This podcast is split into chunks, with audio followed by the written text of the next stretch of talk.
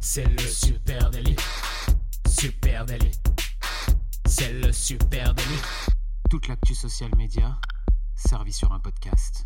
Salut à toutes et à tous, je suis Thibaut Tourvieille de La Broue et vous écoutez le Super Daily. Le Super Daily, c'est le podcast quotidien qui décrypte avec vous l'actualité des médias sociaux. Ce matin, on parle de clivage, de baston, avec une question en ligne de fond, une question quasi philosophique. Le conflit est-il la seule source de conversationnel efficace sur les réseaux?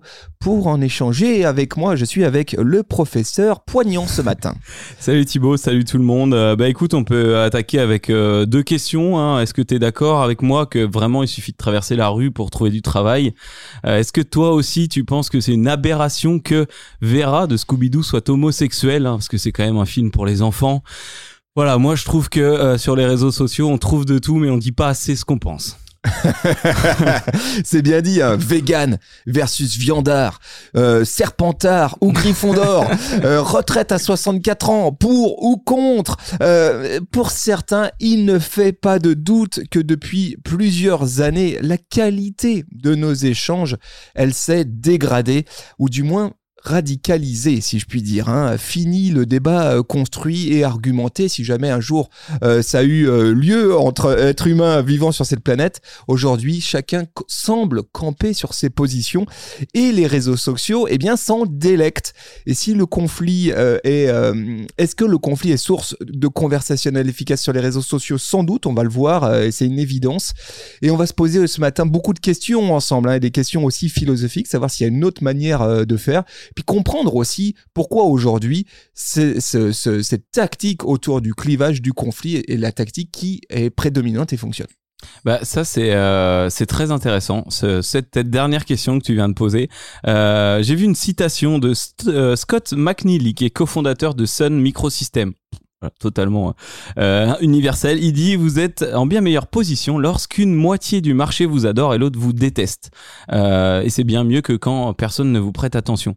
Donc finalement, il y a quand même une logique, hein, même dans le business de l'électro, euh, de l'électronique, qui est de se dire bah s'il y a déjà 50% qui est d'accord avec moi, c'est pas mal. Et si l'autre me déteste, ça me justifie encore plus auprès de ceux qui me qui m'aiment bien. Oui, et puis ramener évidemment aux réseaux sociaux, la discussion, elle est philosophique, mais elle est aussi et surtout algorithmique que c'est vrai, le clivage crée de l'engagement. Le conflit, ça crée de la conversation. Hein. Et aujourd'hui, euh, pour une simple bonne raison, c'est qu'aujourd'hui, les algorithmes ne tiennent pas compte de la teneur des interactions aujourd'hui et depuis longtemps. Hein. D'ailleurs, ils, ils, tiennent pas compte de la teneur. Donc, euh, par exemple, un, entre une réaction positive ou une réaction négative, euh, des mots clés très péjoratifs à l'intérieur euh, de ton discours. Si je synthétise, tout ça, ça reste pour un algorithme. Tout ça, c'est de l'engagement. tout ça, c'est de l'engagement. Donc, c'est bien. Et donc, c'est donc c'est bien. Donc, c'est de la portée additionnelle. Ah bah, ça intéresse les gens. Les gens discutent dessus. Ah bah, je vais je vais le montrer à plus de gens. Si je synthétise hein, cette cette logique de clivage, hein, parce que justement, tu pourrais te dire, mais non, c'est chiant. Il y a 50% des gens qui aiment pas ce que je publie. Comment ça se fait que ça marche. Donc tu as ces titres très accrocheurs. Hein. En France, la parité homme-femme n'est pas respectée dans le domaine du travail. Est-ce que c'est vraiment grave? T'arrives avec un truc quand même bien, vénère. Hein. Ça, c'est bien anglais, euh, forcément, ça va faire discuter. Donc, d'un côté, on peut imaginer que tu as 50% des masses hein, qui adhèrent fortement à mon discours, qui seront très enclines à partager, relayer, commenter mon contenu. Donc là, bah, engagement maximal. De l'autre côté, tu peux imaginer que 50% est contre cet avis, contre ma position. Mais le sujet sera tellement sensible, tellement bien amené, qu'ils pourront pas s'empêcher euh, de commenter et de s'indigner. Et du coup, encore plus d'interactions. Bien sûr. Et en fait, si on regarde bien les choses, il y a deux forces euh, qui s'opposent alors là, je vais lâcher des gros mots, des gros mots que vous avez déjà entendus, mais on va parler de majorité silencieuse et de minorité bruyante. Je vais essayer de, m'expliquer euh, là-dessus. Hein. On entend toujours plus ceux qui crient. Ça, c'est normal. bah oui, bah dans la vraie vie, c'est pareil. Sur les réseaux sociaux, encore plus. Plus globalement, sur les plateformes sociales, la majorité silencieuse, elle représente une, une part massive des audiences. Les gens qui ne s'expriment pas, c'est-à-dire qui lisent, qui regardent, euh, qui se renseignent, mais qui ne s'expriment pas. Et, si on veut mesurer cette majorité silencieuse, eh ben, c'est relativement simple à faire finalement. Euh, il faut faire un peu de maths. Je, je, je, bah, je vais vous proposer ce matin qu'on le fasse. En fait, cette majorité majorité silencieuse, c'est l'inverse de mon taux d'engagement. Ok. Bah oui, aussi simple que ça, bien sûr. Ah Alors oui, par exemple, bah oui, par exemple, si le taux d'engagement d'Elon Musk, ouais, je, je cite pas Elon Musk par hasard, si le taux d'Elon euh, d'Elon Musk sur son compte Twitter, il est de 1%, par exemple, Ouais. eh bien, 99% de ces 130 millions d'abonnés constituent une majorité silencieuse. Donc c'est massif. Mais ce qui est de paradoxal, c'est que ce sont les 1% qui vont avoir un impact sur la performance des contenus. posts d'Elon Musk. C'est eux qui lisent, c'est eux qui commentent, c'est eux qui partagent, euh, et du coup ils donnent une résonance. Et alors plus que donner une résonance, et bien surtout, forcément, ils vont influer la ligne éditoriale de notre cher Elon, parce que bien sûr, comme tout le monde, comme tous euh, les créateurs de contenu, comme toutes les marques, comme tous les annonceurs, il cherche à toucher le plus de monde, à augmenter sa portée. Donc il va prendre en compte les résultats nés de la minorité bruyante et pas de la majorité silencieuse. Ouais, voilà. Et euh, tu parlais de majorité silencieuse. Là, il y a un terme hein, euh, qui, existe pour ça. Alors, c'est un peu de la geekerie, mais c'est le fameux lurker de l'anglais euh, se cacher, lurk. Et il y a une, pour étayer tes chiffres, hein, il y a une, une thèse qui est sortie de Robert Blair Nonek.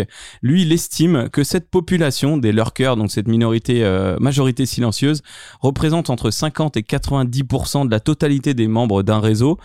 Et sur Facebook, selon lui, on aurait un lurker sur 5, donc euh, 20% des gens qui seraient une majorité silencieuse. Donc il y a quand même beaucoup de gens qui, euh, qui discuteraient. Voilà, c'est Ouais. un, un autre chiffre. Et toucher la minorité euh, bruyante, hein, donc Ouais. justement ceux qui commentent, etc., bah, forcément, c'est un moyen efficace de viraliser, Ah oui. de faire du reach, de la porter organiquement. hein. On est dans une guerre à l'attention, on vous redonne le contexte, vous le connaissez ce contexte. hein. Et euh, on le sait, toucher ces minorités qui parlent beaucoup, eh bien, c'est une tactique qui est très bien rodée pour émerger en ligne. Tout est question d'angle, tu l'as très bien dit euh, tout à l'heure, ou peut-être de capacité aussi à jouer les oppositions un peu extrêmes, le Amour, fameux clivage, haine. le défi euh, pro Apple versus anti Apple, Xbox versus PlayStation, euh, gauche versus droite hein, en matière de politique, tout ça, c'est des tactiques qui sont quasiment vieilles euh, comme le monde et ramenées aux réseaux sociaux, qui sont un petit peu automatisées euh, aujourd'hui. Euh, et puis, tiens, je, je peux pas m'empêcher ce matin, puisqu'on parle de, de conflit, de clivage, de parler d'Oussama Hamar. J'ai envie de parler Ouais. du buzz du moment sur sur TikTok. C'est le Oussama Hamar, tu vois qui c'est? C'est ce, cet entrepreneur hein, qui était à, à la tête de euh, The Family, euh, Mm. qui a accompagné de nombreux euh, start-upers et qui est aujourd'hui une personnalité extrêmement clivante euh, du euh, panorama euh, euh, digital euh, francophone, on va dire, et, et- et qui est- qu'on considère aujourd'hui comme le roi des mythos, hein, parce que euh, voilà, il a plein de vidéos où il raconte des objectivement des bobards. hein. Il aurait par exemple loué le Taj Mahal pour passer ses vacances d'été, euh, etc., etc. Et il y, a- il y a pas mal de, il y a autant de contenu euh, anti lui ou en tout cas qui décrédibilise ce qu'il dit. Quoi. Et évidemment, ramener ça à Oussama Hamar, hein, qui est, quoi qu'on en dise, une personnalité brillante, et bien tout ça, c'est de la tactique. Là aussi, c'est une tactique de conflit, de recherche de clivage. Il souhaite exactement ce qui est en train de se produire, c'est que la minorité bruyante s'exprime sur euh, là où il prend la parole. Donc, il il n'hésite pas là-dessus à balancer du bobard, à utiliser des énormes raccourcis, à dire euh, des euh, euh, des trucs, euh, Des généralités, des euh, généralités clivantes pour derrière avoir des réactions. Une belle stratégie de clivage très bien bossée.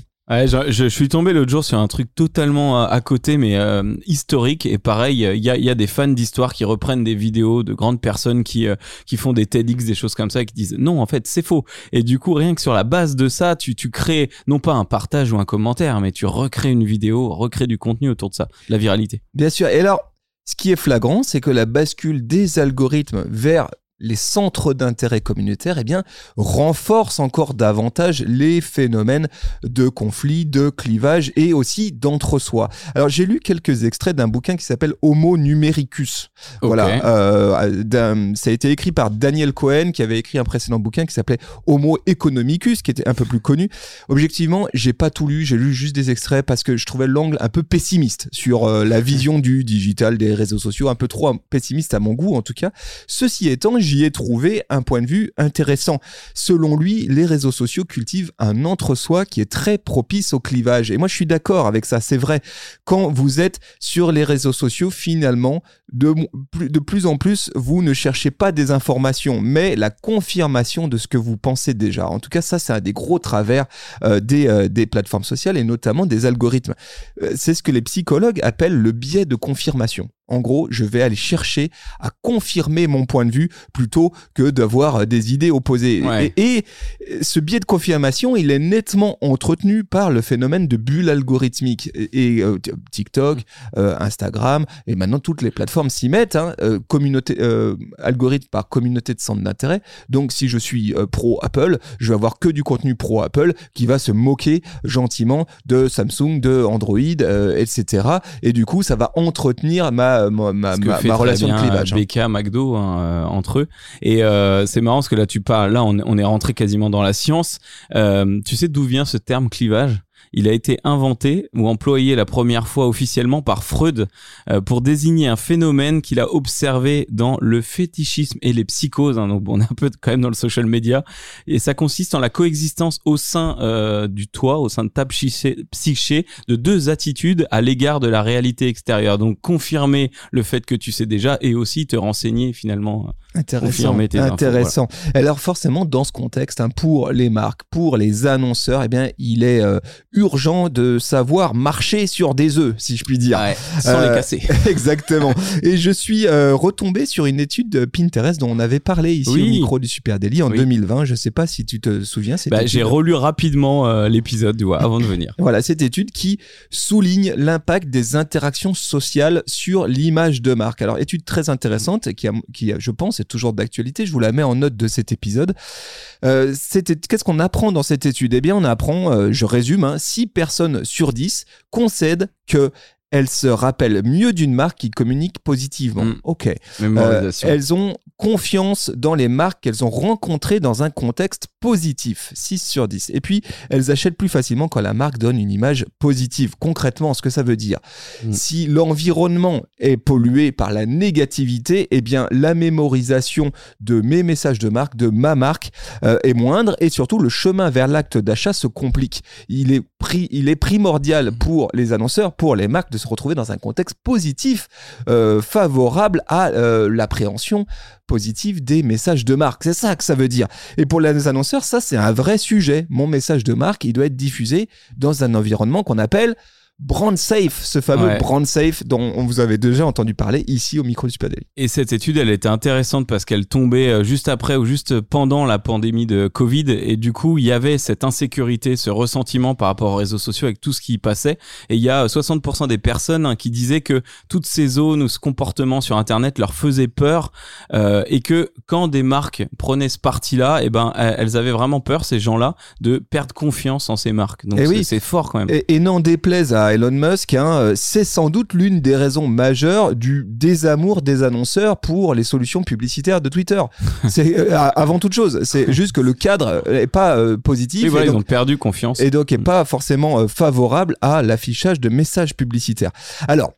Question euh, pour ouvrir tout ça. Ben là, on a dressé un portrait un peu pessimiste de la situation, mais est-ce que l'altruisme, l'entraide, la bienveillance, euh, le monde des bisounours sur les réseaux sociaux existe C'est ça euh, la- question que j'aime- que j'aimerais te poser. Est-ce que toi, tu vois des choses quand même qui appellent autre, qui appellent Bah. une vision plus euh, plus chouette, quoi Tu parlais de, de brand safe, hein, d'environnement où ma marque est en sécurité, euh, n'est pas exposée à toutes ces critiques et tout.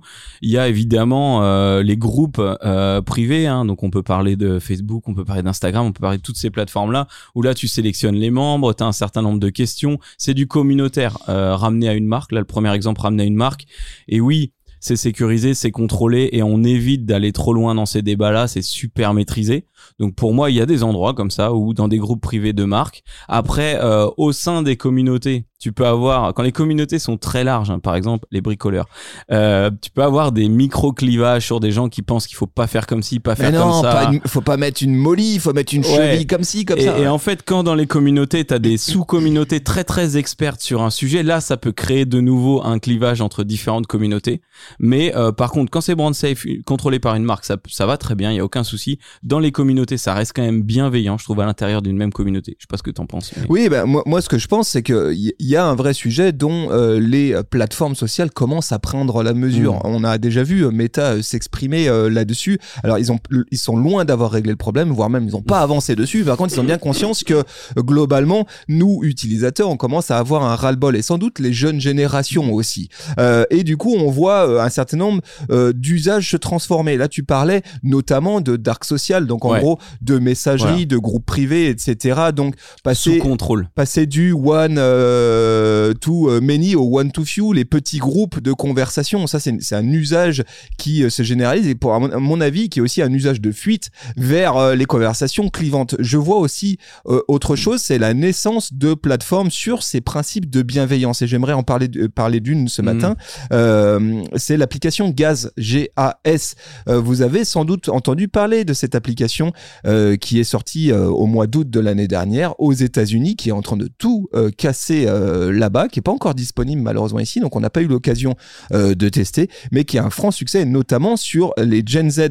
L'idée de GAS, G-A-S, elle est vraiment basée sur la bienveillance. L'idée, c'est je réponds à des questionnaires en votant pour mes amis sur la plateforme. Les questions sont des questions vraiment bienveillantes du style c'est qui la plus belle personne autour de toi Euh, Qui est-ce que qui est-ce que hein. j'admire en secret euh, etc etc. Et les réponses surtout elles sont anonymes. Donc euh, vraiment on est sur un principe où dès le fondement de la plateforme euh, le sujet de la bienveillance, de l'entraide, de l'altruisme a été intégré. J'ai un autre exemple média Ouais. qui pour moi a tout à fait compris et euh, je trouve euh, est un modèle en la matière, c'est Hugo Décrypte. Parce que Ouais. ici on n'a pas cité euh, Mhm. de, de médias, mais on pourrait hein, rapidement Combini, ils ont quand même beaucoup usé du clivage précédemment. Ouais, bah, Toutes ces plateformes d'infotainment, hein, Mhm. globalement, euh, brut, etc., etc. C'est un, un réflexe de base. Et je trouve que ce que fait Hugo Décrypte est justement très différent. Mhm. Il n'utilise jamais ces raccourcis ou ces tactiques de clivage pour générer de l'engagement. Allez, allez jeter un coup d'œil, hein, ces différents médias sur YouTube évidemment, mais sur Instagram, Mhm. sur TikTok, et vous allez voir que l'angle est euh, très euh, euh, dans la neutralité aussi. Ouais, il est très beaucoup précis en fait, Hugo Décrypte. Quand tu prends un micro sujet dans le sujet, tu peux être beaucoup plus précis, tu peux prendre le temps de bien l'expliquer, alors que la stratégie de clivage aussi, c'est de prendre un sujet très large tel que la guerre en Ukraine, au lieu de dire telle chose dans la guerre en Ukraine, et forcément ça va être clivant. Donc lui, il est très précis là-dessus. Ah, Voilà, on est ce qu'on a. Et bah T'avais- si, euh, on a parlé euh, la semaine dernière, tu sais, on parlait de la maternité, des safe places pour les mamans, etc. Et on parlait de Peanut, euh, ce réseau social qui est en train de se monter, où les mamans à l'intérieur retrouvent euh, des sous-groupes de communautés par problème, notamment les mamans qui ont perdu un enfant. Et là, pareil, ça recrée des, des sous-ensembles qui permettent que ça soit complètement safe et où ils oui, peuvent ou échanger alors sur des, des sujets sujets. très clivants comme l'allaitement. On le sait Ouais, voilà. extrêmement clivant. Ouais. Et, Et, euh, bah là, tu, tu te retrouves dans une safe place sur un sujet clivant, donc Ouais. c'est euh, voilà, c'est plus rassurant. Passionnant. Bah, les amis, on aura l'occasion de continuer à, à discuter de tout ça avec vous au micro du Super. Euh, vous, vous êtes les bienvenus aussi pour venir en parler Oui. avec nous, et sereinement, avec bienveillance. Ouais, bien sûr. Sur les On- plateformes sociales. Soyez pas clivant. Hâte Super Natif, euh, c'est simple, là où vous êtes, nous sommes. Et puis chaque matin, on est direct sur Twitch à 9h du mat. Et puis voilà. Voilà, on vous embrasse. Euh, on vous dit à demain et puis passez une très bonne journée. Merci à vous tous. Salut, Salut ciao. tout le monde. Ciao, bye bye.